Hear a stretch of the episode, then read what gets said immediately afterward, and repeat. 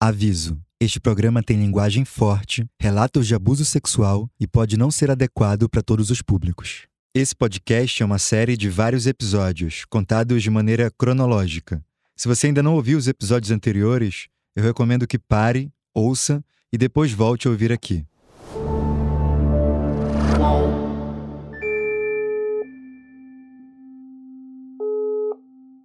Alô? Alô? Alô, é Robinho? Quem que é? Oi, Robinho. Quem tá falando aqui é Janaína. Eu sou uma jornalista, trabalho pro UOL.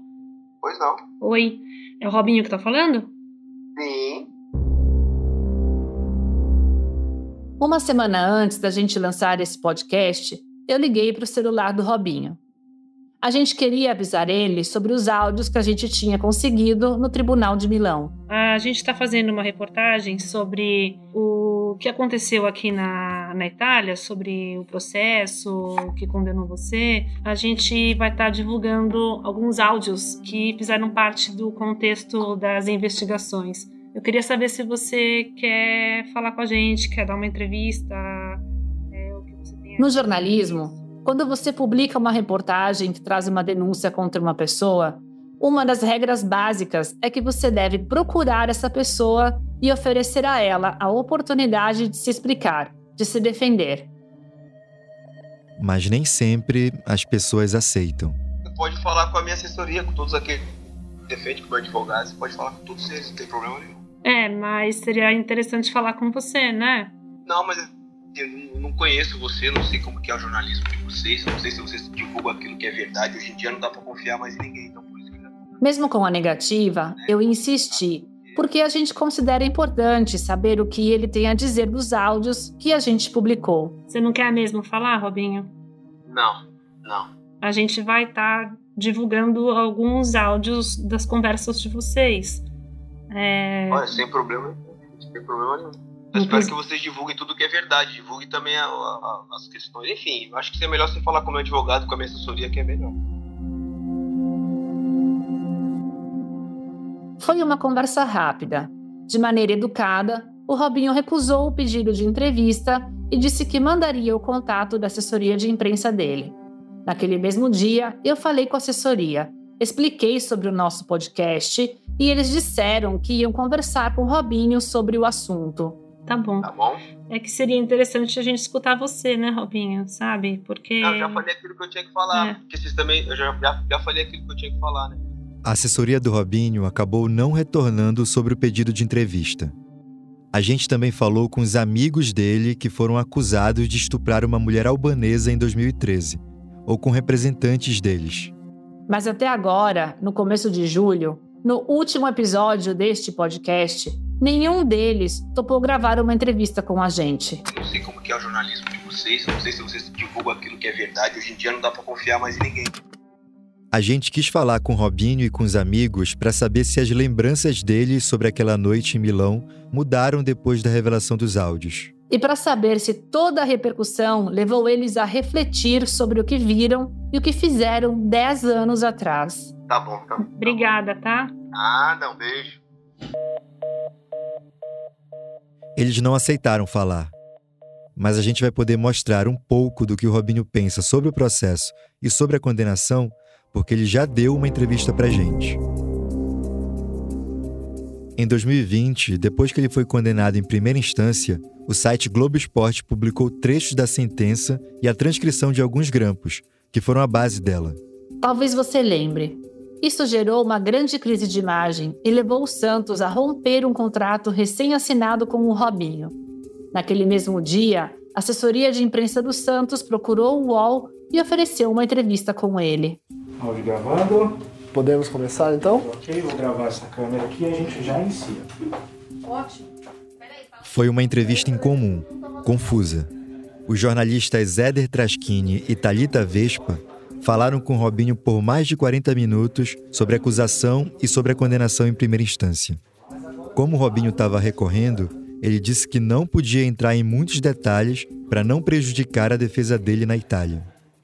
O Robinho apareceu cercado de assessores e advogados que interromperam a entrevista para dizer o que ele podia ou não podia falar. E dizer o que os jornalistas podiam ou não podiam perguntar. Quando quiser. Éder, não abusa, Éder. Tá bom. Você tá com moral, mas nem tanto. Não abusa. Tá bom, vamos lá então. É, 3, 2, 1. Robinho, é, eu queria te perguntar para você responder para mim, mas não só para mim, porque todo mundo é o que todo mundo quer saber nesse momento. Se você nesse processo é inocente ou se você é culpado? Inocente. Nos grampos que a gente ouviu nos cinco primeiros episódios, o Robinho sempre se mostrou muito preocupado com a sua imagem pública. Essa entrevista que ele deu em 2020 foi uma tentativa de minimizar o estrago que a condenação tinha feito na carreira dele. É sobre essa entrevista e sobre o que o Robinho pensa do processo que a gente vai falar agora. Mas a gente tem que perguntar, Marisa. Essas que a gente comentou que vazaram É. hoje. Sim, vazaram. Tu- tudo bem. Frase por frase não tem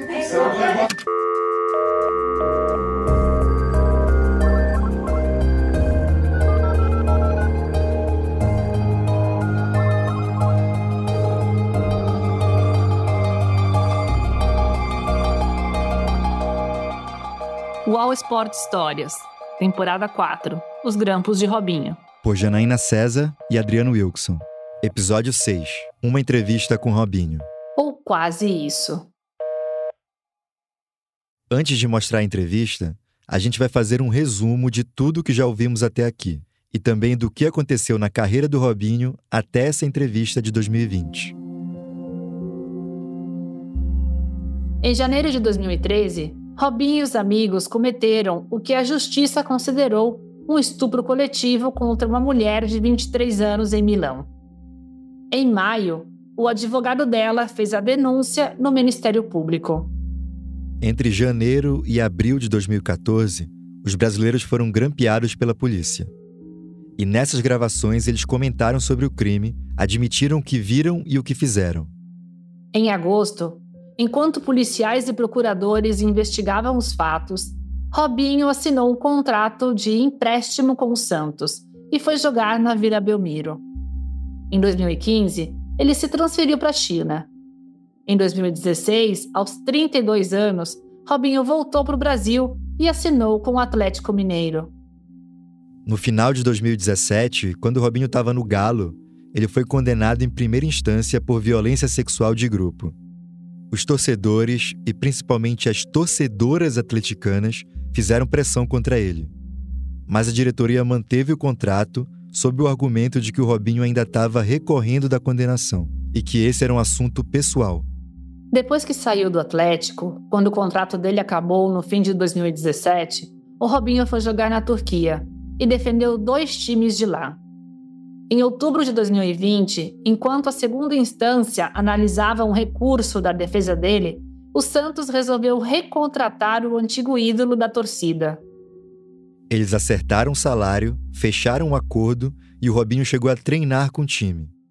Mas aí a Globo conseguiu as primeiras transcrições dos grampos feitos pela Justiça em 2014. A torcida Santista intensificou os protestos contra a contratação e os patrocinadores ameaçaram abandonar o clube caso o vínculo não fosse desfeito. No dia 16 de outubro de 2020, o Santos divulgou que estava suspendendo o contrato assinado. Uma decisão tomada, segundo o clube, em comum acordo para que ele pudesse se dedicar à sua defesa. Foi nesse contexto que o Robinho e o Santos procuraram o UOL. Eles queriam que a gente mostrasse o outro lado daquela acusação. Os jornalistas foram a um escritório na região da Avenida Paulista, em São Paulo, para ouvir o que ele tinha a dizer. Eu queria que você falasse pra gente Esse é o repórter Éder Traschini. sobre aquela noite e explicasse o que de fato ocorreu na sua visão dos fatos. Naquela noite eu tava na discoteca, né? Com amigos e a minha esposa. A minha esposa acabou indo pra casa antes, né? E eu fiquei com os meus amigos pouco tempo depois. E aí uma garota se aproximou de mim, a gente começou a ter contato, né? Com o consentimento dela e meu também. E ficamos ali poucos minutos, depois eu fui embora pra casa. Isso que aconteceu. Então, quando eu fui embora pra casa, né, no outro dia, eles me falaram que tiveram contato com a garota, que a garota era super animada, que tiveram relação com a garota, com o consentimento dela também, que saíram daquela discoteca, foram pra outra discoteca junto com essa mesma garota, e só isso. Como a gente já contou, o Robinho apareceu nessa entrevista cercado de assessores e advogados. Também estavam ali o então presidente do Santos, o policial civil Orlando Rolo e o Mário Badures, membro do comitê gestor do clube na época. Dava para perceber nas respostas que o Robinho foi muito preparado por essa equipe. Ele passou pelo que a gente chama de media training, um treinamento para falar com a imprensa. Os jornalistas escreveram depois uma reportagem contando como foram os bastidores dessa entrevista. A gente vai deixar o link para ela na descrição desse episódio. Vale a pena conferir. Essa matéria, assinada pela Talita e pelo Éder, conta que o Robinho tinha uma visão ampla dos assessores e dirigentes do Santos durante toda a entrevista. Eles guiavam o jogador durante as perguntas dos jornalistas. Uma palavra que o Robinho repete bastante na entrevista é consentimento. Nas respostas, ele tenta deixar claro que tudo que ele fez com a mulher que acusava ele foi feito com o consentimento dela. Você teve relação sexual com essa mulher ou não teve? Não, não tive relação sexual com ela, não. A gente né, teve relação entre homem e mulher, relações que o homem tem com a mulher, mas não chegou a ter nenhuma relação sexual, nenhuma penetração, nada disso. Com Na verdade, eu saí, né? Eu fui antes para casa e eles me contaram depois que eles fizeram, ó, com o consentimento da garota, a gente fez isso, isso, isso, isso realmente eles me contaram depois. Tá, você não estava presente? Não, não, não. Naquela época, Robinho admitia que tinha tido uma relação, abre aspas, homem e mulher com a vítima, mas não uma relação sexual, o que deixa tudo muito confuso. Ele também negava qualquer ato criminoso. Nessa hora, ele foi questionado sobre as frases que tinham vindo ao público naquele mesmo dia de manhã. O que foi publicado naquele dia foi a transcrição em texto dos grampos, e não os áudios em si. Foi uma reportagem muito relevante, um furo, como a gente diz, assinado pelo colega Lucas Ferraz do Globo Esporte. Ele revelou o conteúdo das escutas, conforme as falas dos acusados apareceram na sentença condenatória. Quando as falas vieram a público em texto, o Robinho dizia que elas tinham sido mal traduzidas ou tiradas de contexto. Eu queria passar algumas frases que você me explicasse, até para a gente poder esclarecer o que está fora de contexto, o que foi traduzido errado. Então eu vou ler alguma frase aqui. É uma frase que você fala que o nome do amigo 1 tenho certeza que gozou dentro dela. Essa frase está correta foi traduzida errada? Aqui está o áudio que deu origem a essa transcrição. O amigo 1 que o Éder menciona é o Cleiton Santos, o Cleitinho. Esse áudio foi mostrado no episódio 4. O Cleitinho com certeza ele gozou, gozou dentro da mina. O Cleitinho um dentro da mina sempre. Só para esclarecer, as conversas grampeadas eram em português. Os investigadores traduziram tudo para o italiano, e foi em italiano que elas entraram na sentença. Quando a imprensa brasileira teve acesso a esse material, a gente retraduziu para o português nas reportagens de 2020. Nessas idas e vindas linguísticas, a forma do que foi dito mudou um pouco, mas não o conteúdo. De volta à entrevista. É, eles traduziram muita coisa fora de contexto. Na verdade, isso faz muito tempo. E em conversas de WhatsApp a gente fala, a gente, mas nunca com falta de respeito, nunca por desrespeitar as mulheres. Eles falaram que homens conversam entre si, né? Que teve relação sexual com a mulher, com o consentimento dela, porque ela quis, e exatamente isso. Tá, então essa frase tá correta.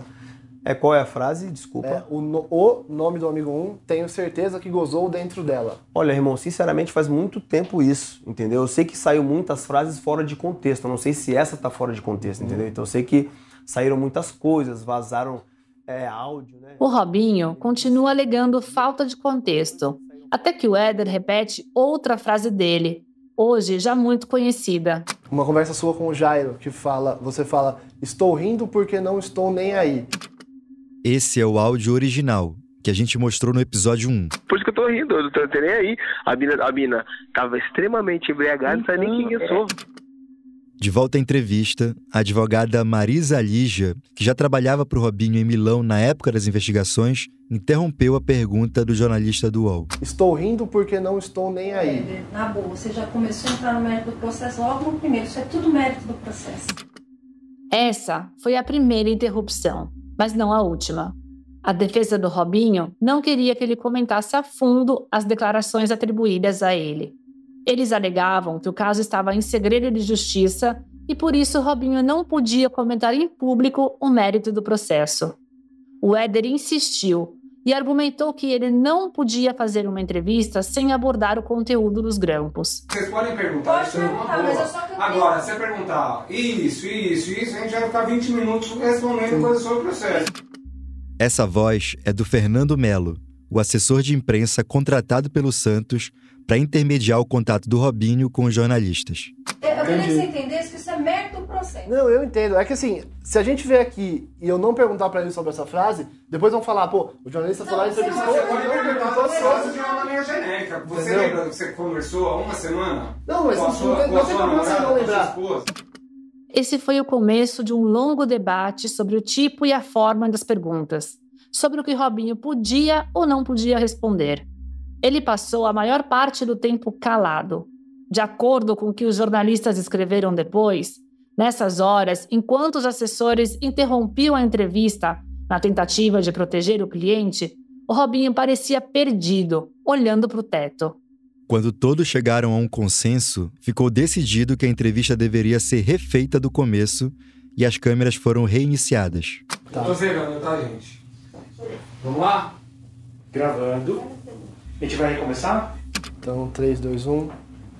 Robinho, te agradecer o seu tempo de atender a reportagem e falar primeiro sobre acho que é a questão que todo mundo quer saber e aí eu quero que você responda para todo mundo, não só para mim que estou aqui, que é se você é inocente ou se você é culpado desse processo. Inocente, totalmente inocente. O jornalista repete as primeiras perguntas sobre as frases e o Robinho repete as primeiras respostas sobre a falta de contexto. Até que surge um assunto novo. Muitas das coisas que, que saíram, tem alguma delas que você leu e você se arrepende de ter dito? Olha, eu me arrependo de ter traído a minha esposa. Esse é o meu arrependimento. Com relação a frases que saíram fora de contexto, para vender jornal, para vender revista, é, obviamente que eu mudei muito de sete anos para cá. Isso aí aconteceu em 2013 e o ser humano muda, então eu mudei para melhor. Então, é, a, a, questão é qual foi o erro que eu cometi? Qual foi o crime que eu cometi? O erro que eu cometi foi não ter sido fiel à minha esposa.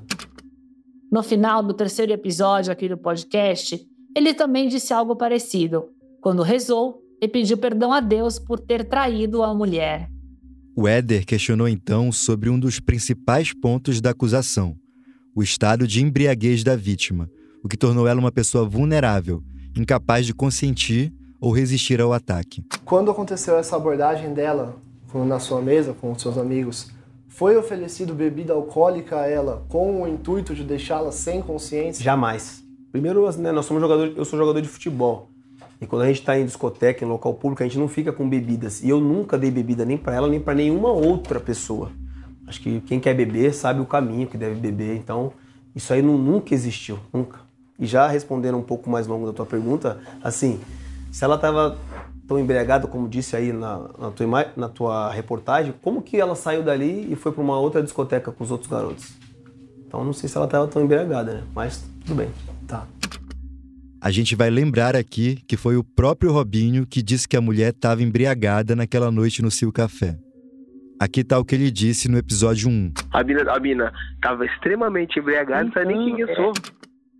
Na entrevista, Robinho insistiu que a mulher não podia estar tão alcoolizada assim. Quando você fica embriagado, você não lembra de nada. Então é engraçado que ela lembra de algumas coisas e de outras ela não lembra, né? Então respondendo a sua pergunta, ela não lembra do meu nome? Ela não lembra do que aconteceu com ela? Então como que ela não conseguia andar, não conseguia? Então tá meio controverso aí. O Éder então repete a frase dita pelo Robinho em 2014. Uma das, das aspas fala que, que foi, acho que é a que mais repercutiu hoje, e você foi mais questionado, foi estou rindo porque não estou nem aí. A mulher estava completamente bêbada e não sabe o que aconteceu. Isso configura um deboche? Você se arrepende de ter falado essa frase? Olha assim, eu não sei em qual contexto tá essa frase, mas assim, quando você não fez nada de errado, a resposta que você dá, pô, não tô nem aí. Não foi no sentido de desrespeitar uma mulher. Eu tenho três mulheres na minha casa. A minha mãe, que é minha rainha, a minha esposa e a minha filha. Então eu nunca faltei com respeito com nenhuma mulher. Talvez se eu falei isso, foi porque eu não fiz nada de errado. Então não tem por que correr, não tem por que mentir. Entendeu? Então não foi no contexto de desrespeitar uma mulher. Foi no contexto de que quem não deve não teme.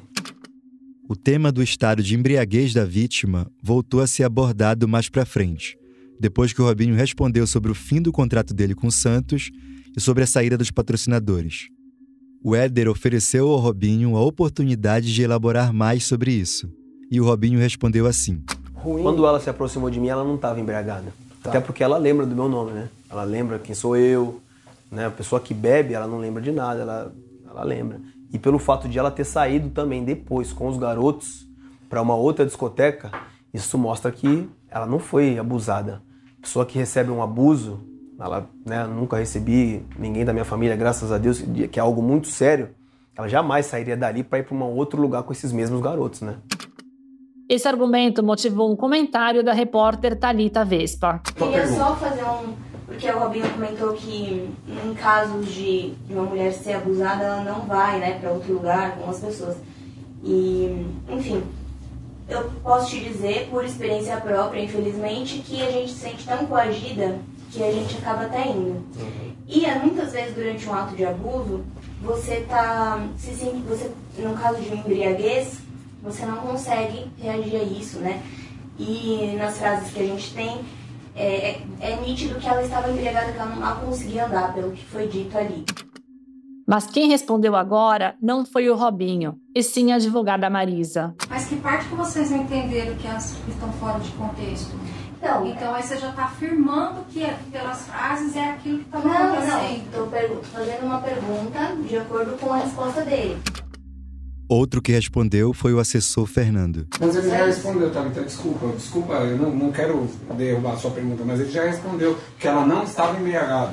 Mas então por que, que, tá, por que ele disse que ela estava? Quem disse? Ele, na, nas frases. Mas ele. Mas, mas isso foi fora tá do contexto. Tá mas a gente. É, ele fala. Por que, que ele falaria uma coisa aqui e uma coisa lá?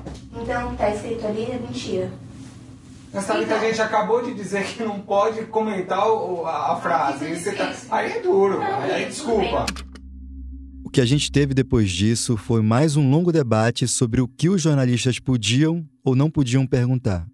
A equipe do Robinho argumentava que ele não estava autorizado a comentar diretamente as conversas e nem dar informações que estavam no processo até que os microfones captaram o seguinte diálogo entre o Robinho e os jornalistas do UOL. Pra internet, essa, essa pro jornalista da Globo. Foi na, foi na Valendo, Eu sou já, né? condenado, eu estuprei a menina, um eu forcei, entendeu? E, não, e, e, eles me condenaram mais do que lá na Itália. Já sou condenado. Então, assim, é, quando eu não posso responder, parece que eu tô fugindo da, da resposta. A gente vai pro processo. Entendesse, Fabinho, que nossa intenção aqui de forma alguma é atacar, julgar. É, não. A gente, na verdade, quer esclarecer isso que foi trazido hoje. É que, a gente, é que a gente não pode chegar aqui também e só passar a mão na cabeça. Claro, claro, até não é legal isso. Até não é legal isso. Mas também não pode vir aqui só dar porrada, né? Esse aqui é o assessor de imprensa Fernando. Não, não, mas a gente não deu porrada agora. Um perguntei para os senadores. Perguntei de não, Thalita, a hora que você fala eu, eu como mulher, aí você coloca assim. todas as mulheres como se. É, você sabe que é isso. Hoje, com todo respeito a você, que assim, a gente está se conhecendo agora, você pode virar minha amiga. Infelizmente, existe esse movimento feminista, é que não sei o que. Muitas mulheres às vezes não são nem mulheres, para falar português, claro e que se levantam contra porque coisas que homem, que eu acabei de responder agora. Infelizmente existe esse movimento feminista. Em uma entrevista em que o Robinho se disse impedido de se defender plenamente por orientação dos advogados, ele falou uma frase que traduziu um pouco a forma dele de pensar. A gente vai contar qual foi o papel do movimento feminista no fim da carreira do Robinho depois do intervalo. Aviso: este conteúdo contém relatos de abuso sexual. Ah, não, porque tem um príncipe que mora aqui em Barueri, que ele gosta, assim, sabe, de meninas assim como você. Ele gosta que todo mundo trate ele como um rei. Ele gosta de meninas novinhas que se veste como uma criança. Magra, alta, branca. Ele realmente fazia essa imagem do poderoso chefão na frente das meninas. Ficava todo mundo em círculo e ele ia dando um beijo na boca de cada uma, uma por uma. Cada uma tinha um horário para ficar com ele no quarto. E ele já foi colocando, sabe, forçando o sexo anal. E ali foi quando eu comecei a pedir para parar e ele não parava. Ele tava com calamídia. Todo mundo pegou HPV. A decisão de ir pra lá fazer isso não foi minha e quando eu cheguei lá, Eu fui convencida isso. Nenhuma das meninas que passaram por lá vão saber quem elas poderiam ter se tornado se elas não tivessem entrado. Saul Klein, o Império do Abuso, documentário em três episódios já disponível no YouTube de Movidoc.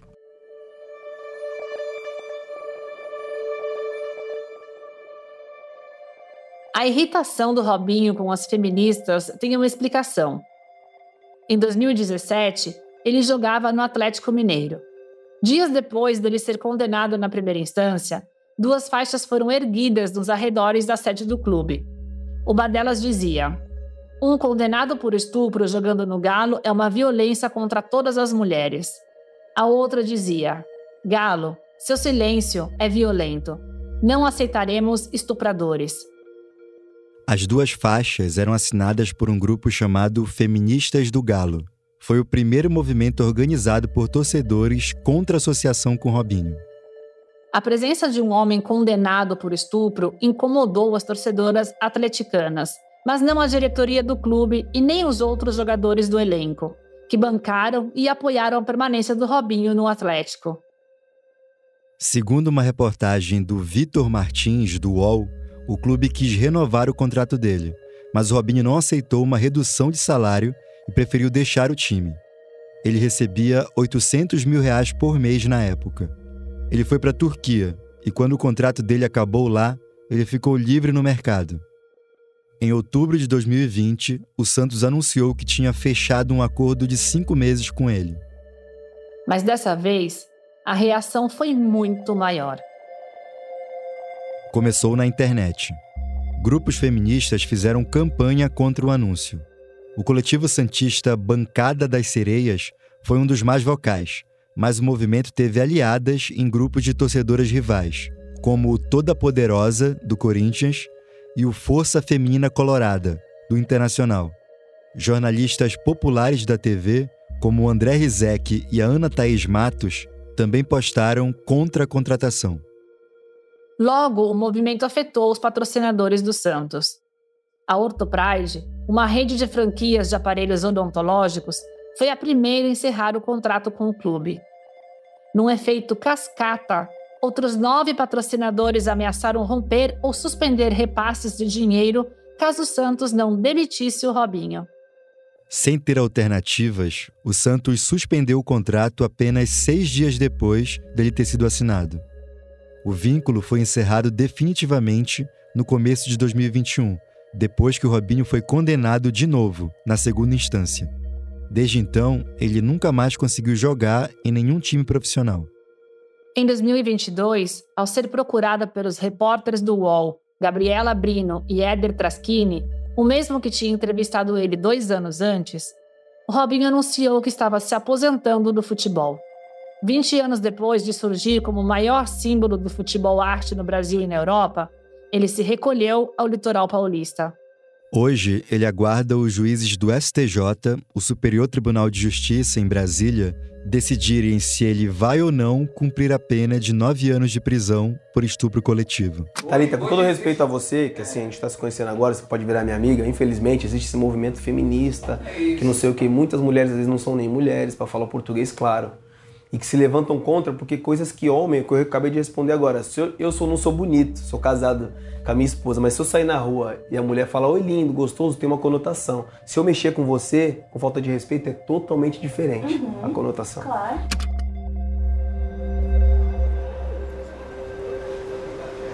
Oi, tudo bem? O próximo para Santos, por favor. Tá bom. Você vai querer com seguro ou sem? Com seguro.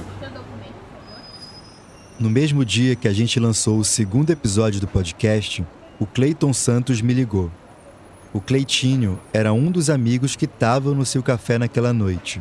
Um dos quatro que foram denunciados na Itália, mas não responderam ao processo porque não foram encontrados. Pode ser procurando 39 na janela? Pode ser. O Cleitinho parecia aflito pelo telefone. Ele disse que estava tendo muitos problemas no trabalho e entre os amigos, depois que a gente publicou os primeiros áudios. Ele é o único dos seis cuja voz não aparece nos grampos, mas ele foi apontado pelos outros como um dos principais participantes do estupro. Eu disse que eu poderia encontrar ele em qualquer lugar para gravar uma entrevista, e ouvir ele se defender das acusações que os amigos fizeram contra ele.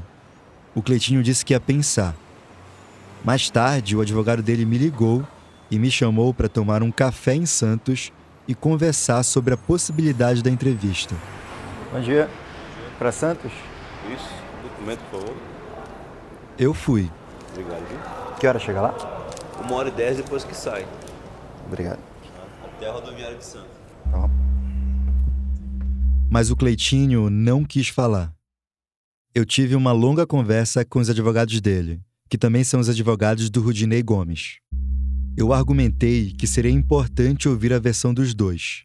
Eles disseram que iam conversar com os clientes e me dariam uma resposta nos dias seguintes. Essa resposta ainda não chegou. O Cleitinho não foi o único. Antes de lançar esse podcast, a gente ligou para todos os amigos acusados do crime. Alô, Alex? Oi, Alô? é Fábio Galan? É Cleiton? Alô, é Rudinei? Eu falei Adriano, eu sou jornalista aqui do Portal UOL em São Paulo, tudo bem?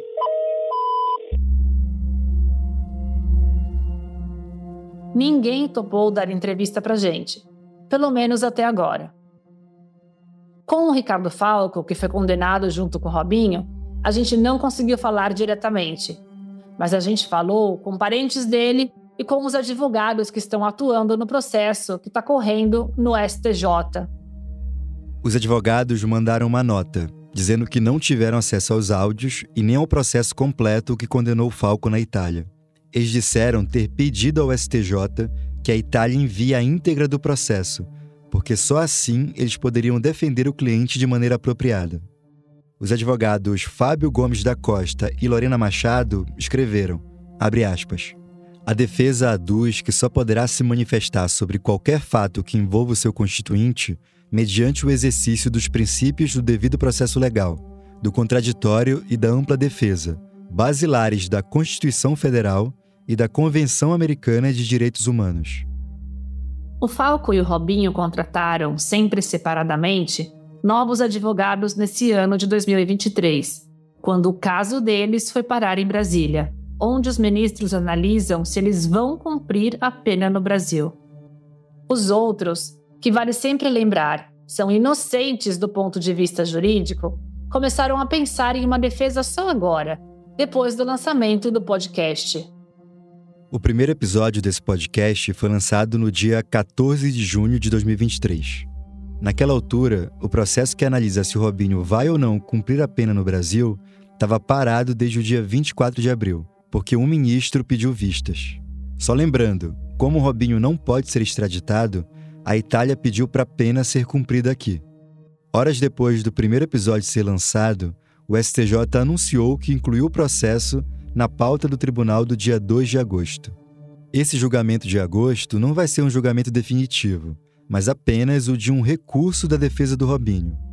Depois desse dia, os advogados do Robinho ainda vão ter tempo para apresentar uma defesa, que vai ser analisada pelo STJ e aí sim os ministros vão marcar uma nova data para julgar se a pena que ele recebeu na Itália pode ser cumprida no Brasil.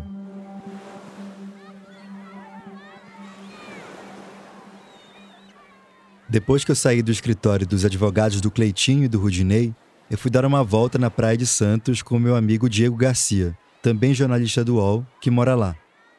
A gente foi ver o local onde funciona a barraca do Fábio Galan. O Fábio Galan é um dos melhores amigos do Robinho e aparece nos grampos que a gente mostrou. Como era uma quarta-feira à tarde, a barraca não estava montada. Mas a gente encontrou lá a rede de futebol onde o Robinho costuma jogar de manhã cedo. Nos suportes da rede tinha o nome dele e o da barraca do galã. Foi nessa hora que o meu telefone apitou. Era uma mensagem de áudio no WhatsApp. Ô Adriano, tudo bem? Deixa eu te perguntar, é... meu advogado te procurou aí? A respeito da causa? Quando puder me ligar aqui, fazendo favor. Eu liguei na mesma hora. E aí, Adriano, boa tarde. Boa tarde, Rudinei, tudo bem? Tudo bem. A gente marcou de se encontrar. O Rudinei estava na calçada de uma rua movimentada ali perto, tomando uma cerveja, fumando um cigarro e vestindo uma camisa do Corinthians. O Corinthians estava na cidade para enfrentar o Santos pelo Campeonato Brasileiro, e o Rudinei estava se preparando para ver o jogo. Ele se mostrou chateado com a publicação dos áudios, mas me tratou com respeito e educação. Ele pediu para eu não gravar nossa conversa, e como ele tem esse direito, eu não gravei. O Rudinei ficou de retornar caso decidisse dar uma entrevista. Isso não aconteceu até hoje.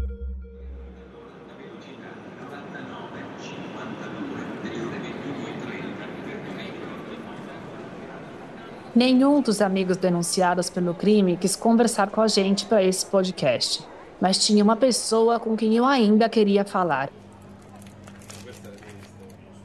Eu peguei o trem de alta velocidade e desembarquei em Milão, atrás do endereço que eu tinha visto em uma das páginas do processo.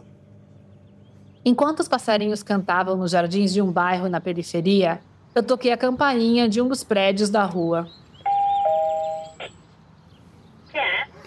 Eh, sì, salve, eh, buongiorno. Eh, io sono una giornalista. Cercavo questo signore, Jairo Chagas, é um musicista brasiliano. O Jairo, você deve se lembrar, foi a testemunha mais importante do processo que condenou o Robinho e o Falco.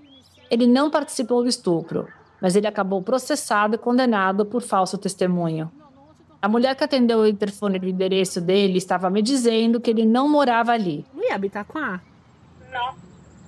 No. No? Conosco nessuno questo nome, no. Ah. Já com medo de ter perdido a viagem, eu resolvi tentar de novo um número que eu tinha na agenda do celular. Alô?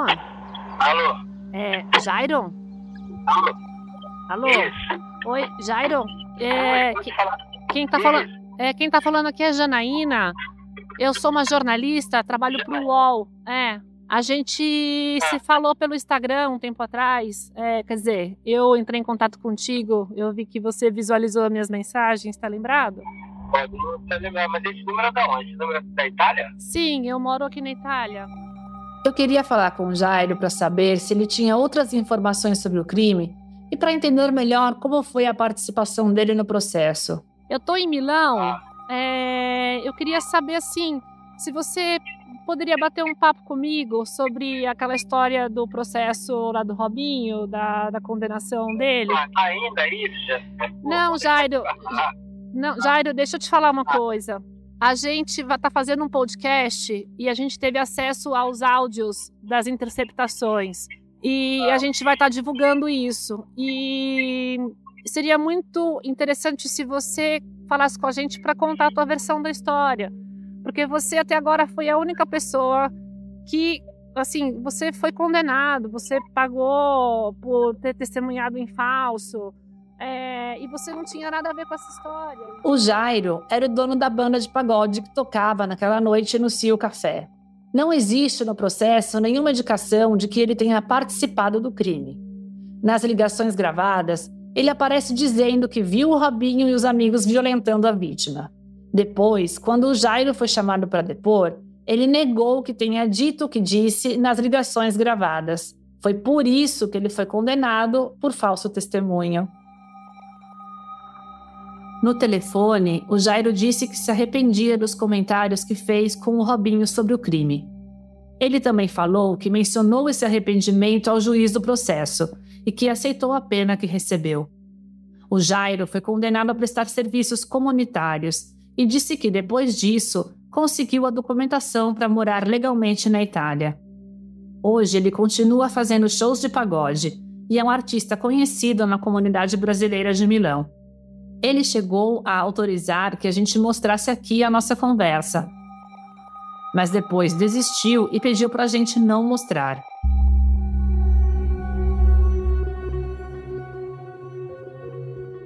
O Jairo ficou na Itália e pagou sua dívida com a justiça. Mas e os outros?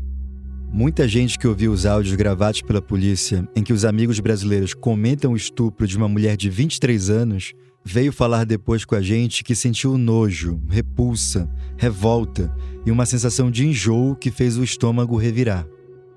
Muitos que ouviram os áudios consideraram esses caras uns monstros. Mas será que eles são monstros? Talvez a gente deva ver essas pessoas que cometem crimes hediondos menos como causas e mais como consequências. Mais como frutos de um ambiente e uma cultura que permitem, toleram e até incentivam esse tipo de crime, esse tipo de desprezo contra a vida e os corpos das mulheres. Depois de 2013, os homens que se envolveram nesse crime voltaram a ter uma vida normal. A vida seguiu para eles e continua seguindo. O Robinho jogou em vários times depois disso, assinou contratos milionários, deu entrevistas, fez gols e ganhou títulos. Toda semana ele é visto jogando bola em Santos. Um vídeo de um lance dele na pelada com amigos apareceu para mim outro dia no Instagram. O Falco saiu da Itália, morou nos Estados Unidos, voltou para o Brasil, abriu uma lanchonete de açaí e depois uma hamburgueria em São Paulo. Fez doações de alimentos na pandemia e desfila todo ano no Carnaval de São Paulo. O Cleitinho e o Rudinei também abriram empresas, tocaram em bandas de pagode e rechearam os perfis nas redes sociais de fotos em festas, em restaurantes, em bares e na praia. Pessoas normais, fazendo coisas que pessoas normais fazem. O Alex joga e dá aula de futebol. Na rede dele já apareceram outros jogadores famosos, levados lá pelo Robinho. E o Fábio Galan, que é dono daquela barraca badalada na praia, segue inseparável do amigo, que ele conheceu quando os dois eram crianças. No final de 2022, ele e o Robinho tiraram fotos em uma manifestação golpista contra o resultado das eleições do ano passado. O Robinho estava disfarçado e o galã segurava uma placa dizendo: Intervenção Federal. Enquanto eles seguiam a vida deles, ela tentava reconstruir a dela. Depois de denunciar os brasileiros, a mulher albanesa voltou para a faculdade que ela tinha abandonado. E hoje, aos 33 anos, acabou de se formar em direito. Como advogada, ela pretende agora ajudar outras mulheres que passaram pelos horrores que ela passou. Ela talvez nunca consiga esquecer o que os amigos brasileiros fizeram com ela naquela noite de janeiro de 2013. Mas, graças à denúncia que ela fez depois, os brasileiros também nunca vão esquecer.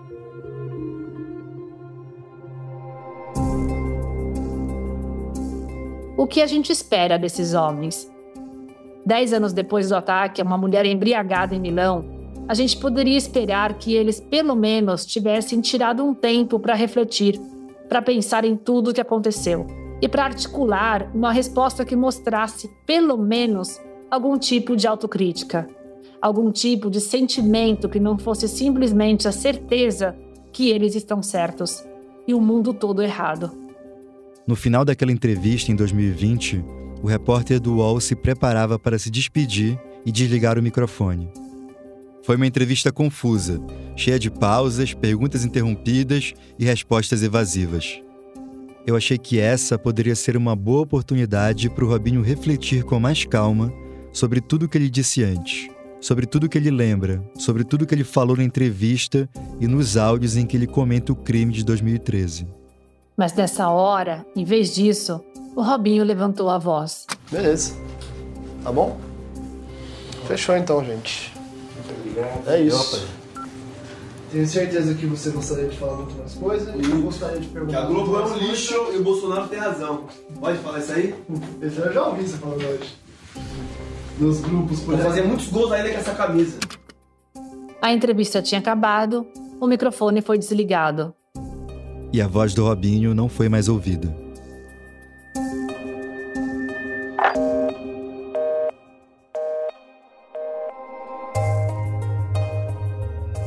Esse foi o último episódio da quarta temporada de Wall Sport Histórias, Os Grampos de Robinho. A gente queria agradecer muito a você que chegou até aqui e ouviu com a gente esses áudios difíceis. Se você foi vítima ou conhece uma mulher que esteja passando por alguma forma de violência de gênero, a gente incentiva você a pedir ajuda. Você pode ligar no número 180 de qualquer telefone e falar com a Central de Atendimento à Mulher, um serviço que funciona em todo o Brasil e também no exterior, 24 horas por dia. A ligação é gratuita. Também é possível acionar esse serviço pelo WhatsApp no número 619 9656 5008. Repetindo, 61 9 9656 5008.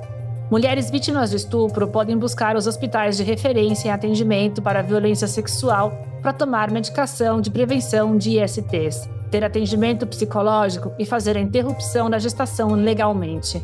Se você é uma das pessoas citadas nesse podcast e gostaria de falar com a gente, pode escrever para uolsporthistorias@uol.com.br. Eu vou repetir: uolsporthistorias@uol.com.br. Nesse e-mail você também pode enviar comentários, sugestões, críticas e elogios dessa e de outras temporadas do podcast. Junto com os episódios, a gente está publicando reportagens em texto que trazem conteúdo adicional sobre essa investigação. Você pode encontrar essas matérias no UOL e nas redes sociais do portal. Se você não conheceu o podcast UOL Sport Histórias, eu sugiro que você procure as outras temporadas no UOL ou na sua plataforma preferida. Em cada temporada, a gente conta uma história diferente, investigada e narrada pelos jornalistas do UOL. E claro, se você está gostando desse programa, compartilhe nas suas redes e indique para os amigos. Isso ajuda muito e a gente fica muito agradecido. UOL Sport Histórias, Os Grampos de Robinho. Tem apresentação, pesquisa e roteiro de Adriano Wilson e Janaína César. O desenho de som e a montagem são do João Pedro Pinheiro. Trilha sonora original de João Pedro Pinheiro trilhas adicionais do Epidemic Sound. A produção é de Adriano Wilson, Janaína César e Natália Mota. O design é do Eric Fiore. Motion design de Leonardo Henrique Rodrigues. Direção de arte de Gisele Pungan e Renê Cardilho. Coordenação de Bruno Doro e Juliana Carpanês. O podcast é um produto de Wall Prime, com coordenação de Diego Assis, Leonardo Rodrigues e Patrícia Junqueira projeto também conta com Antoine Morel e Vinícius Mesquita, gerentes de conteúdo, e Murilo Garavello, diretor de conteúdo do UOL. A captação da entrevista com Robinho foi do cinegrafista Marcelo Ferraz.